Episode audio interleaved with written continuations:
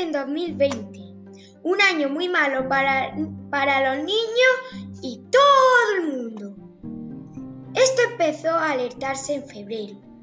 Una bruja piruja de nuestro pueblo hizo una porción que se llamaba coronavirus.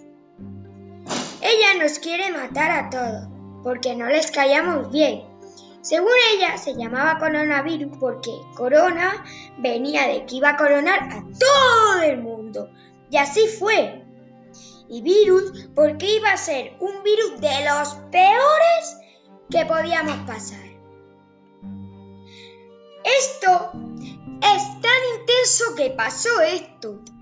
Los supermercados, todo apelortonado, porque nos iban a dejar 15 días de cuarentena. Pero esto se alargó. La gente lo que más se llevaba de los supermercados era papel higiénico. En una casa muy aburrida, sin internet ni nada electrónico, una niña que se llamaba Nora se puso a pensar en por qué se llevaban tanto papel higiénico. ¡Pero cuidado! Se llevaban de la marca Ingeniol. Decían que era la marca más buena de, de papeles higiénicos. En fin, después de tirarse media hora pensando, lo descubrió. Era para hacerse mascarillas de papel. Pero Nora pensó, con el dinero de mis cuatro huchas, que en total tengo 1.400 euros, podríamos comprar una tele barata y todo lo que necesitamos para enterarnos de más cosas. Y entonces Nora fue y se lo dijo a sus padres, mientras que la bruja piruja seguía haciendo más pociones para expandir el bichito por todo el mundo. Pero de repente, alguien la toca por detrás resultó ser la policía. Porque Nora, al ver las noticias, sabía dónde vivía esa mala bruja. Y gracias a Nora, fue denunciada. Pero os preguntaréis, ¿cómo la, ¿cómo la ha denunciado si no tiene móvil y solo tiene una tele? Porque al final sus padres le dijeron que sí, pero os seguiréis preguntando cómo ha llamado. Pues bueno, ella fue a un vecino y llamaron a la policía. Nora tenía dos hermanos y esos dos hermanos mientras jugaban con el papel higiénico, porque vieron en la tele muchos retos con el papel higiénico y se pusieron a intentar hacerlo y alguno que otro les salía.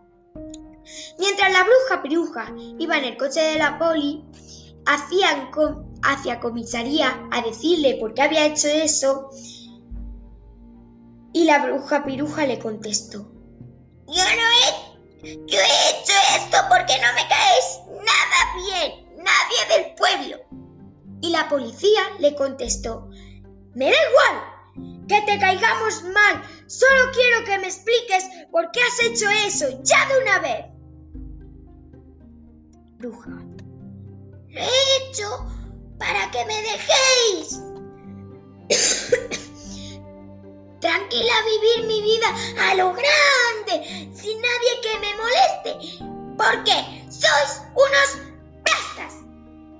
Una vez que le dijo por qué había hecho eso, la llevaron a la cárcel y la detuvieron por dos meses. Mientras todos los vecinos de Nora aplaudían y le agradecían lo que habían hecho.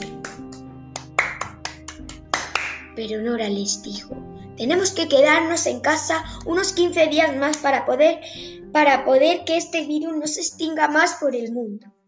La familia de Nora estaba tan, tan, tan, orgullosa de ella que en vez de volver a ser la casa del aburrimiento, se van a transformar en la casa de la felicidad sin internet.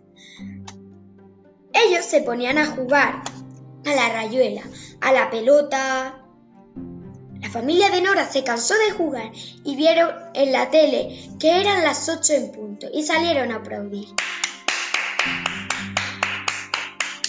Y todos los vecinos la aplaudían a Nora. Con una canción llamada Resistiré. Después de haber aplaudido, cenado, se acostaron. Al día siguiente ya podían salir menores de 14 años. Y Nora y su hermano salieron un poco a la calle e iban por la calle cuando de repente vieron a muchos entrevistadores de la tele a entrevistar a Nora. Nora se asustó mucho y salió corriendo. Salió corriendo. Los de la tele salieron detrás de ella gritando ¡Nora! ¡Nora!